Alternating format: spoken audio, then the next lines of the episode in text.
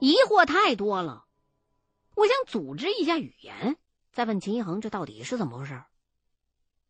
还没等我张嘴呢，他却抢先说了：“说我知道你现在满肚子都是问号，可是现在我不方便在这儿讲给你听。”说完，他用手电光示意了一下，说：“刚才我注意了一下，这后边还有房间，咱们俩至少先都看过了，再做打算吧。”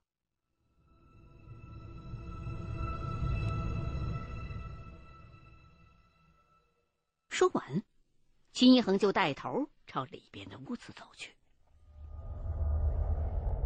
我们现在所在的这间，应该是整个宗祠的正中央，因为从大小来看，应该已经占了整幢建筑很大部分的面积了。秦一恒这回开门，还是很小心。我也是长了记性。特地留意了脚下。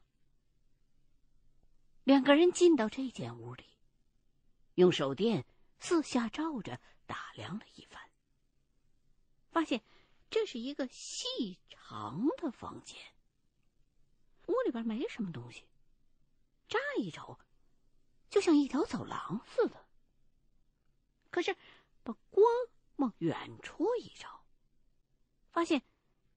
那头也就只有墙和三扇圆形的小窗户。秦一恒又四下照了照，没别的。我的胆子就大了起来，径直走到最远的那堵墙边上，寻思着看看窗户外边是什么样的。因为视野的原因，在远处看来没什么。走近了才发现，这三扇窗户开的都有点怪。首先，窗户开的位置都非常的低，也就到我腰部的位置。想要看得到外头的话，人还得半蹲下来。其次，也是近看才知道，窗户上没玻璃，也不知道是没来得及装啊。还是人家就这么设计的，我也懒得去研究，就蹲下来，好奇的往外看。结果很让人失望，外边比屋里边还黑。再用手电照出去，也只能勉强的看见林子里头的一些树干。看来这面墙已经是整幢建筑的外墙了。我直起腰来，心说：“这他妈怎么回事啊？这儿开了三个洞，还开的这么低，下雨的话，那雨水都会烧进来的。”又用身体比划了一下位置，难道这是给人解小便用的？从屋里头能直接尿到外头去？可是修个厕所有那么麻烦吗？越想越好奇，回过头来就看秦一恒还在举着手电看墙壁。我寻思了一下，就蹲下去，想把脑袋探出去看看。洞的大小，人爬出去是没问题的，所以我蹲下来，拄着墙，就把脑袋先伸了出去。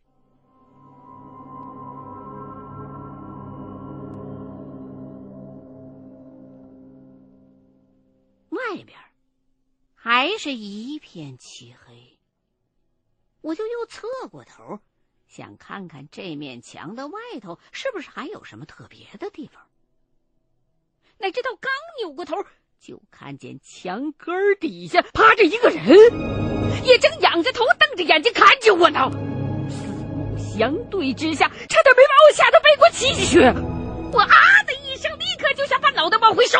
本来挺大的一个洞，我这么一晃，头反而撞到了墙上，磕得我眼前一阵发黑。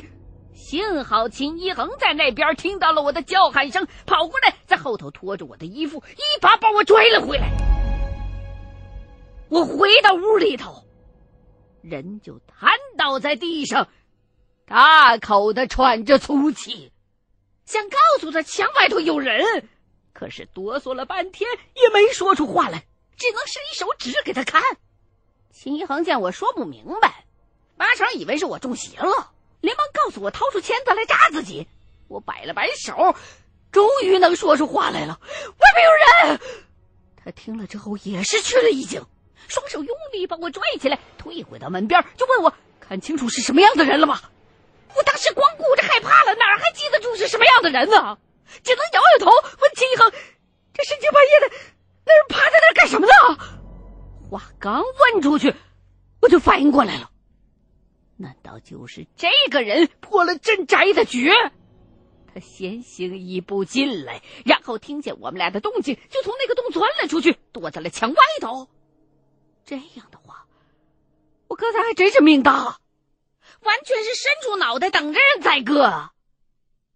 可是那个人并没有袭击我，难不成他并没有加害我们俩的打算？还是刚才他也没想到我会把脑袋探出去，一时之间没准备，所以没来得及袭击我呀？反正不管怎么样，这个人能在这个时间出现在这儿，本身就已经是个大问题了。秦一恒听了我的话，摇了摇头，用手比划了一个“嘘”的手势，告诉我尽量别吱声，把手电关了，否则外面的人想要偷袭咱们的话，那就太容易下手了。我赶紧照做，屋子里头就一下子又陷入了一片黑暗之中。秦一恒用手拽了几下我的衣服角，示意我跟着他。可是太黑了，我怕跟他走散了，只好用手拽住他的背包带儿，跟着他慢慢的挪出了门，又回到了祠堂里。我们走到墙角。秦一恒低声跟我说：“现在还不能开手电，尽量不要暴露自己的位置。”他刚才想了一下，说：“那三个洞，应该是风水上的泄眼，是用来泄灾岁劫三煞的煞气的。至于刚刚的那个人，不管是谁，我们都得小心提防着点。”在那间屋子的墙上，刚刚他还看见了很多人用笔在墙上写的数字儿，笔记很新，很有可能就是那个人留下的。看样子好像是在计算一些数值。他也没看明白是什么意思。这个宅子有太多古怪的地方，他再去看看其他偏房的屋子。不过这回不能再带你去了。你在这儿等着，我先去看完了，然后再回来找你。说完，他就转身离开了。一开始，我还能感觉到他正蹑手蹑脚的移动着，可过了一会儿，就完全感觉不到他的存在了。我紧靠在墙角。有些害怕，毕竟现在我所待的这么一大间房间里，摆着几百个灵位，秦一恒又不在身边我想抽根烟缓解一下，可又怕暴露自己的位置，只好忍着。过了一会儿。具体是多长时间，我也说不准。就听见宅子的某处，似乎传来了若有若无的一种，像是金属摩擦的声音。细听之下，有点像是铁链子拖在地上的动静。我竖起耳朵，想要仔细的分辨一下，却怎么都听不太真切。可是，虽然那动静很小、很模糊，在这样的氛围之下，还是把我吓得够呛。好在，又过了一阵子，这个声音就消失了。然后，我感觉秦一恒蹑手蹑脚的又走了回来，慢慢的凑到我的身边轻轻的拍了我一下。我虽然看不见。但还是能感觉他拍完我之后，就转身继续蹑手蹑脚的往外走。我就知道，他这是叫我跟着他出去，也就小心的迈开步子在后头跟着。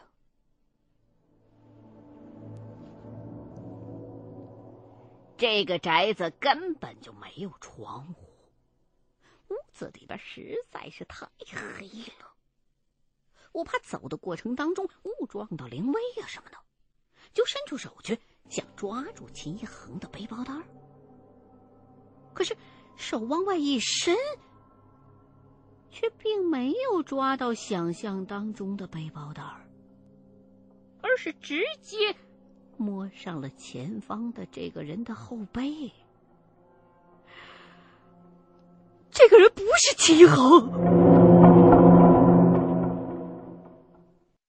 故事讲到这里，还没有到一个小时，我却不得不停了下来，因为对面沙发上的那三个人，这时候不知道为什么打了起来，而且互相都攻击的很盲目，是纯粹的互殴。我在对面坐着，并没有起身去阻止他们，而是耐心的等着。我知道，这场斗殴一定会停下来。不管是他们累得打不动了，还是有人被打死了，总之，没有人能够永远这么一直打下去。果不其然，那几个人打了几分钟，就又不约而同的停了下来，各自的脸上都挂了彩。还有一个在不停的流鼻血，我没有去问他们打架的原因，只是问他们是不是可以继续听下去了。其中的两个人却摇了摇头，不过却很守规矩的站起身来，等我给他们拍的全身像，才依次的离开了。现在我对面的沙发上仅仅剩下了一个听众，正坐在那儿。揉自个儿的下巴，我看着他，他冲我笑了笑，用手势示意我，请继续往下讲。我看了看表，天很快就要亮了。我真的没想到会有人愿意听到这个时辰，就用相机给这个剩下的唯一的听众照了相。只是这一次，我过了许久，才按下快门。我的手有些抖，镜头对面的那个听众的脸色也很难看，因为这回不只是我看见了，在我手中的相机的闪光灯亮起之前。屋子里已经有闪光灯提前亮了一下。我放下相机，见对面的那个唯一的听众只是狐疑的看了我几眼，却并没有开口问我这个现象是怎么回事儿。于是，我给他递了一根烟，继续往下讲。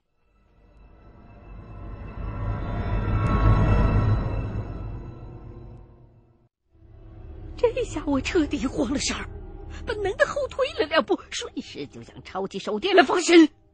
我们提前买的这种手电有三十多厘米长，握在手中还是挺沉的。虽然并不趁手，可是当个家伙用还是可以的。我后退了一步，想给自己和对方之间留出一个相对安全的距离来，接着就直接打亮了手电，朝那个人招了过去。心说他妈的，就是打也得让老子看看你是谁。可是灯光亮了之后，我却呆住了。明明就是秦一恒。他那背包哪儿去了？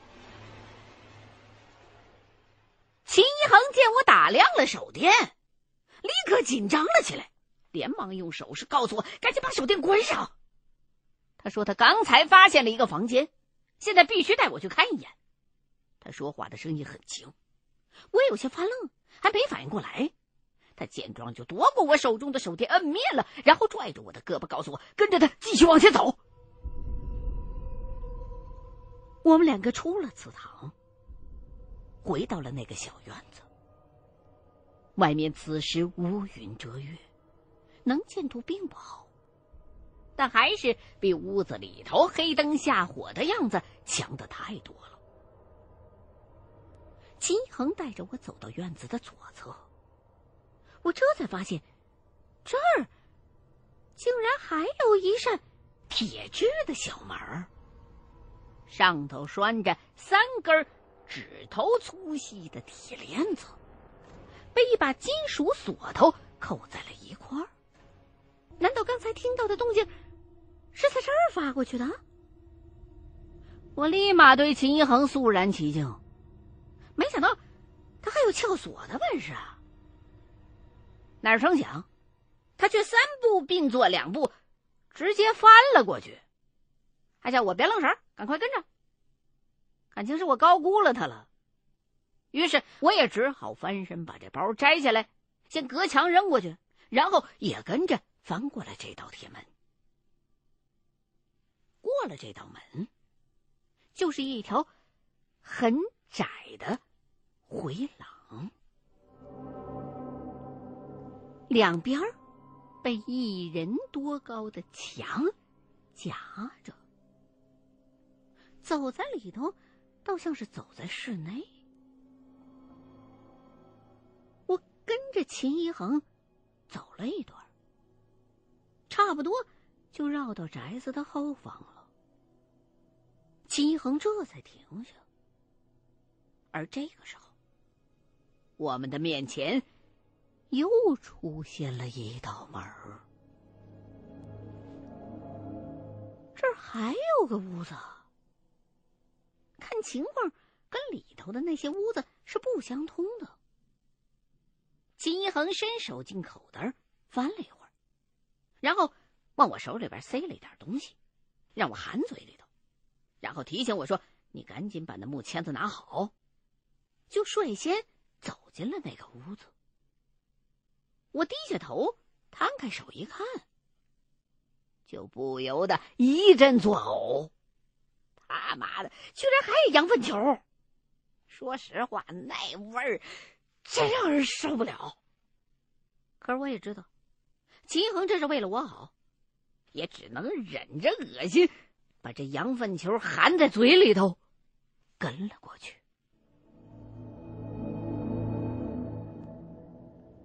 本来我以为屋子里边应该还是一骂漆黑的，没想到。